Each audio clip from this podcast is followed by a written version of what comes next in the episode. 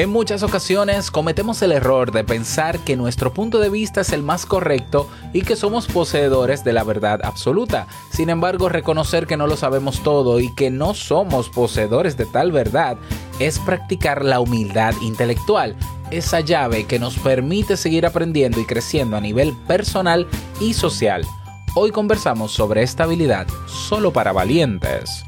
Vente conmigo. Si lo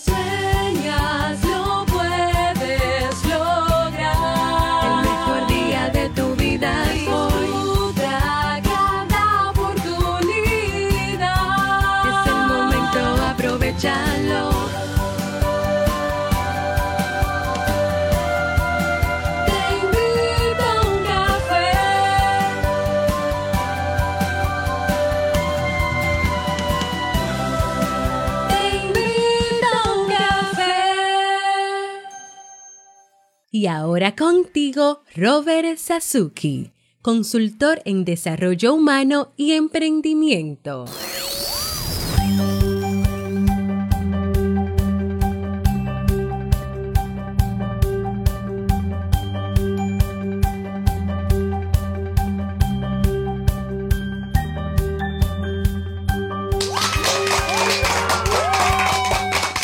¿Qué tal?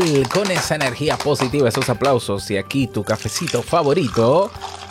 Damos inicio a este episodio, episodio número 1175 de tu podcast, tu programa. Te invito a un café. Yo soy Robert Sasuki y estaré compartiendo este rato contigo, ayudándote y motivándote para que puedas tener un día recargado positivamente y con buen ánimo. Esto es un podcast y la ventaja es que lo puedes escuchar en el momento que quieras, no importa dónde te encuentres y cuántas veces quieras. Solo tienes que suscribirte completamente gratis. ¿Para qué? Para que no te pierdas de cada nueva entrega. Grabamos de lunes a viernes desde Santo Domingo, República Dominicana y para todo el mundo. Y en el día de hoy he preparado un tema que tengo muchas ganas de compartir contigo y que espero sobre todo que te sea de muchísima utilidad.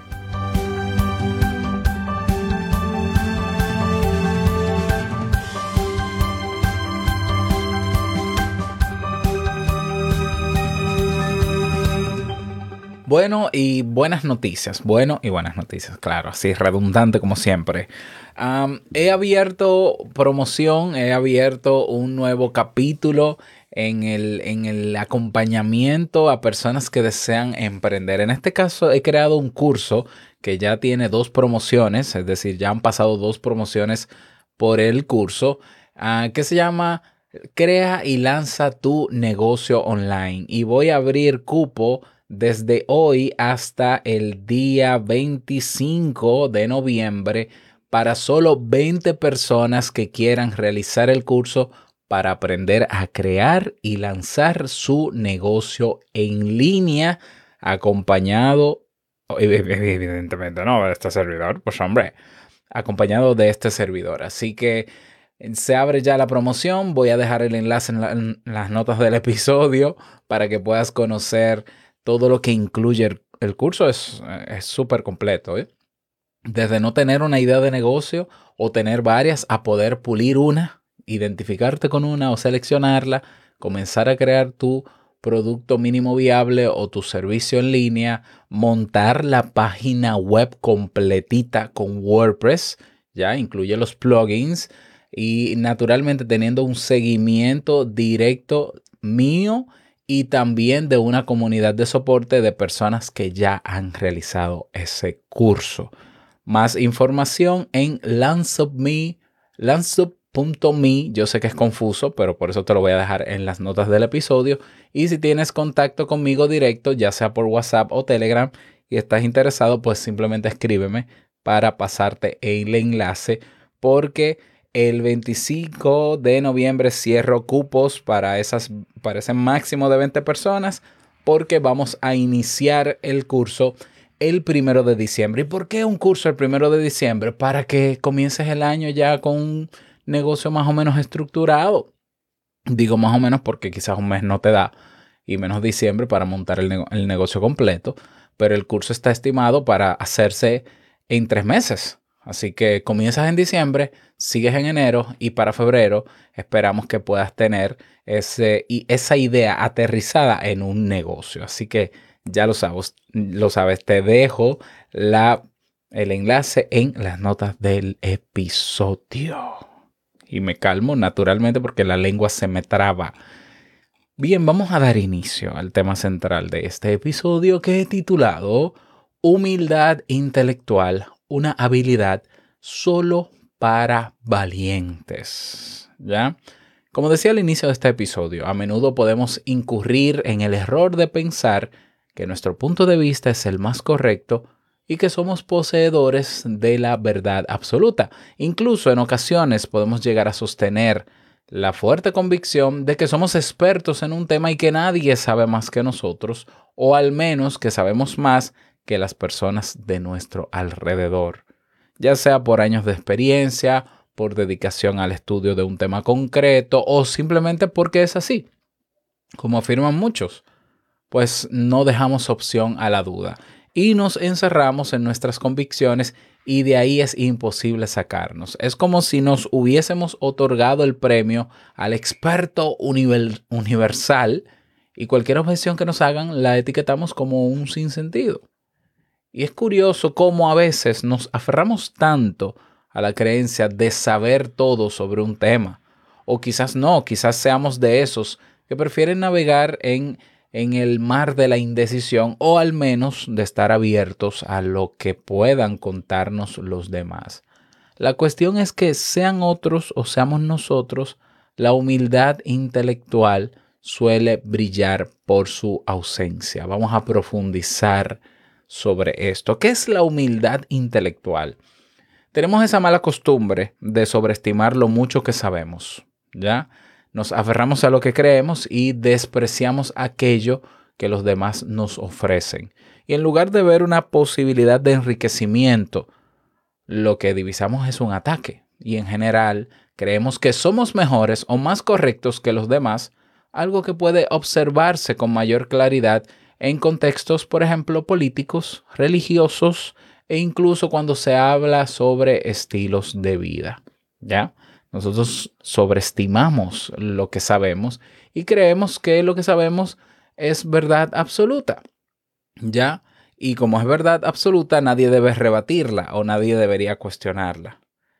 Entonces, en relación a esta capacidad de ponernos una venda de forma voluntaria para ser ciegos a nivel intelectual, o estrictos o rígidos, el periodista y escritor Ryszard Kapuscinski, Dios mío, afirmó que si entre las muchas verdades eliges una sola y la persigues ciegamente, ella se convertirá en falsedad y tú en un fanático.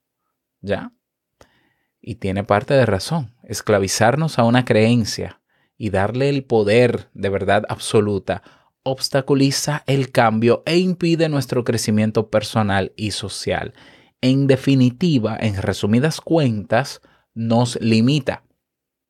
Entonces, ante este panorama, parece que los científicos han descubierto, o más bien han vuelto a sacar a la luz, un concepto o antídoto conocido como humildad intelectual. ¿Qué es esto? Se trata de la capacidad o la habilidad de ser flexibles en el ámbito del conocimiento, es decir, de estar abiertos a nuevas ideas. La humildad intelectual sería algo así como una tendencia a ser receptivos a otras perspectivas, a aceptar que nos equivocamos y a cultivar una mentalidad abierta. Si recuerdas, alguna vez hablamos sobre el sesgo cognitivo, el error en la forma de razonar, eh, uno muy popular que es el sesgo de confirmación, que es la tendencia que tenemos nosotros a solamente buscar información o consumir información que esté a favor de lo que nosotros creemos. Bueno, eso también es falta de humildad intelectual, ya porque si yo solamente estoy abierto a recibir contenido o información de cosas que en las que yo solamente creo, yo me estoy cerrando a la posibilidad de escuchar otras perspectivas, puntos de vistas y quizás tal vez terminar por tener ese, ese punto de vista contrario, terminar convenciéndome de lo que creo o quizás cambiando en lo que creo. Pero claro que hay personas que temen y le tienen pavor a dejar de creer en lo que creen, porque ellos, ellos entienden que son lo que creen. No, no sé si me voy a entender. O sea, hay personas que creen o que entienden que ellos son lo que ellos creen. Pero es que creer no es más que tener una serie de ideas eh, estructuradas, razonadas o conscientes que nos llevan a actuar de diferentes maneras. Pero esa creencia puede cambiar absolutamente. ¿Y quiere decir que me va a ir mejor o peor? Eso depende de ti. ¿Ya? Porque no es la información lo que te va a cambiar. Es cómo tú decides reaccionar o actuar en base a la información que tienes. Esto yo lo veo con mucha regularidad en personas creyentes, ¿no? Religiosas o, o, sí, de alguna religión. O sea, no, no quieren enfrentarse a una perspectiva diferente, contraria a lo que creen en términos religiosos, porque entienden que entonces se van a descarrilar y entonces esa nueva información va a obstaculizar su religión y su creencia y esa persona va a dejar de creer y se va a convertir en otra cosa. Pero es que eso es una decisión de cada quien. ¿Ya? Es decir, yo puedo eh, buscar información contraria a mi religión, a mi fe. Y esa, esa opinión contraria, esa información diferente o divergente, puede ayudarme quizás a fortalecer la creencia que tengo. ¿Ya? Porque al final el, el creer es un acto, es una decisión, es una, sí mismo, la fe es decidir, creer. Yo decido creer. Entonces tú puedes decidir seguir creyendo a pesar de que las opiniones que vengan hacia ti sean diferentes. ¿Ya? Como también puedes decidir por las, por las opiniones diferentes y divergentes cambiar la creencia y no pasa nada. Es tu decisión. ¿Ya? Entonces, este concepto que a primera vista parece tan novedoso, tiene sus raíces en la filosofía, ya en Sócrates y más adelante en el filósofo y teólogo Nicolás de Cusa. En la obra Diálogos de Platón podemos observar cómo Sócrates estaba en una búsqueda constante de la verdad y reconocía su ignorancia como el punto de partida para hallar esa verdad. De hecho, una de sus frases más célebres es la verdadera sabiduría está en reconocer la propia ignorancia. En cuanto a Nicolás de Cusa, podemos rescatar su obra La docta ignorancia para comprender la presencia de la humildad intelectual en su pensamiento. Este filósofo pensaba que, debido a las limitaciones humanas o las limitaciones en términos de razonamiento cognitivas, el sabio no puede llegar al conocimiento absoluto por mucho que lo desee. ¿Ya? Entonces es consciente de que ignora, mm, de que ignora más de lo que sabe. Eso sí, es consciente de ello. Por lo tanto, es docto y de ahí la docta ignorancia. Docto quiere decir consciente. ¿Ya? Y bueno, como podemos observar, la humildad intelectual lleva con nosotros mucho tiempo. Esta capacidad se configura, esta habilidad se desarrolla como ese punto medio entre creer saberlo todo o por el contrario, saber nada. Es decir, eh, está mediando entre la arrogancia intelectual caracterizada por las mentes rígidas y la cobardía intelectual fruto de esa timidez extrema o de ese miedo a saber cosas diferentes porque cree que sabiendo cosas diferentes, simplemente esas cosas diferentes le van a trastornar la vida y le van a cambiar. Pero es lo que tú haces con eso que llega diferente. ¿Ya? Entonces hay personas que tienen miedo, miedo a enfrentarse a opiniones divergentes, ¿ya? Bueno, eh, ser humildes a nivel intelectual es ser capaz de reconocer que no lo sabemos todo y que aquello que creemos saber puede estar equivocado. Ahora bien, ¿por qué en la actualidad hay tanto egocentrismo intelectual? Aunque los rasgos personales pueden ser los mayores responsables, según la psicóloga Tania Lambroso de la Universidad de California, la tecnología aumenta la ilusión de conocimiento. Escucha esto.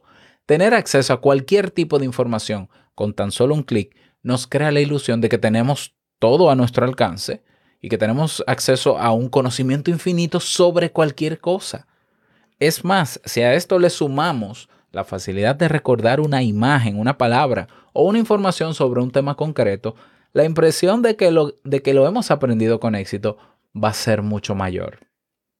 Por otro lado, la rigidez mental es uno de los rasgos de personalidad más relacionados con el egocentrismo intelectual. Se trata de esa tendencia a desechar plan- planteamientos o ideas distintas a las propias para acomodarse y encerrarse entre las rejas de sus propios esquemas mentales. Sería aquella persona que intenta acoplar el mundo a su forma de pensar en lugar, en lugar, no lugar, de a la inversa, ¿ya? Y es, eh, eh, esto se da con, con mucha frecuencia, lo veo en las redes. Por ejemplo, hace unos días, cuando publiqué el episodio eh, la, la pobreza no es mental, bueno, yo lo publiqué en grupos de Facebook, yo siempre estoy publicando en todos lados mis episodios, y hubo una persona en un grupo que me escribió, eh, "Am, aún sigo pensando que la pobreza es un estado mental. Entonces yo simplemente le dije, le respondí, tú estás en tu derecho de creer lo que quieras. Es la realidad. Ahora bien, el problema sería que esa persona, entendiendo o, o- o siguiendo, estando convencido de ese razonamiento, crea entonces que esa es la verdad. O que esa es la realidad, simplemente porque es lo que él cree. Entonces son cosas diferentes. ¿Ya? ¿Por qué surge esta rigidez mental o, o por qué se origina? Suele originarse por una excesiva necesidad de cierre cognitivo. ¿Qué es esto? Bueno, el deseo de eliminar cualquier vestigio de incertidumbre procedente de un pensamiento o situación, porque esto implicaría no tener el control de la situación. Por- ejemplo, o, o- o aclarando, hay personas que son rígidas en términos mentales porque el renunciar a, a lo que creía o el escuchar información diferente o divergente, si la acepta, siente que pierde el control, porque esa persona cree o piensa, mejor dicho, que ella es lo que cree y que su personalidad y que su- sus cualidades humanas y su comportamiento está mediado por lo que cree.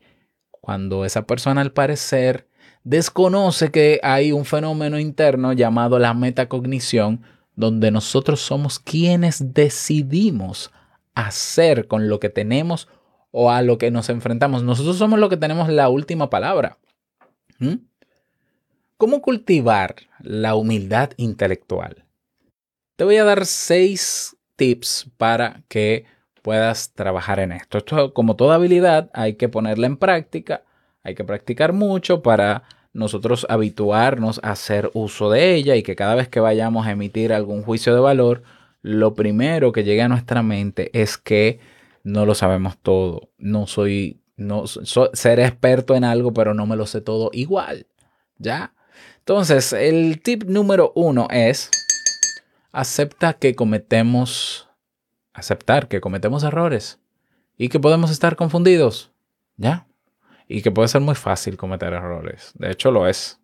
Entonces, ese es el tip número uno para cultivar esa eh, flexibilidad mental que filósofos han definido desde hace muchos años atrás como la humildad intelectual. Aceptar que cometemos errores. Tip número dos, practicar la escucha activa. Es decir, liberar nuestra mente de pensamientos cuando otra persona nos hable y poner toda nuestra atención en aquello que quiere decirnos. Entonces, para eso vamos a tener que luchar contra esa tendencia tan nuestra de preparar lo que vamos a decirle inmediatamente termine de hablar esa persona. Ah, eh, Y a, a mí me sigue pasando, ¿no? Yo por más que trabajo eso, no es que no, no lo logre, a veces lo logro, a veces no, pero a veces me están hablando y ya yo estoy preparando la respuesta. Y a veces siento esa ansiedad como que debo responder a todo lo que me dice el otro. Eh, y muchas veces me gana, yo lo admito. Pero para practicar la humildad intelectual hay que practicar la escucha activa. Soltar todo lo que estoy pensando, dejar la prisa por querer elaborar una respuesta adecuada a lo que me está diciendo y prestar el 100% de atención en silencio mental y de boca. ¿Ya? Tip número 3. respetar otros puntos de vista. No siempre tenemos que estar de acuerdo con lo que otras personas nos dicen. Ahora bien, esto no quita que respetemos sus opiniones. Y a menudo batallamos en una guerra que pocas veces suele tener un ganador, esa en la que intentamos fu fuertemente convencer al otro. Si yo le hubiese respondido a esa persona que dice que aún así, a pesar de escuchar el episodio, si es que lo escuchó, eh, piensa que la pobreza es un estado mental, si yo hubiese querido tratar de convencerlo, estaría perdiendo mi tiempo, porque esa persona simplemente, eso es lo que cree. Yo di razones y argumentos que yo creo que sustentan que la que yo creo que sustentan que la pobreza no es mental. Pero aún así hay personas que siguen creyendo y seguirán creyendo en eso. Bueno, pues simplemente a mí me toca respetar que es así. ¿Ya? Respetar que es así. Entonces, mientras más yo trato de querer convencer a alguien de mi punto de vista como si fuese verdad, el otro se va a aferrar más como un mecanismo de defensa a sus, ideas y nosotros a las nuestras. Entonces, ¿cuál, ¿cuál es el beneficio de eso? es decir, ¿qué ganamos? Nada, absolutamente nada. ¿Ya? Entonces, respetar otros puntos de vista, el tip número 3.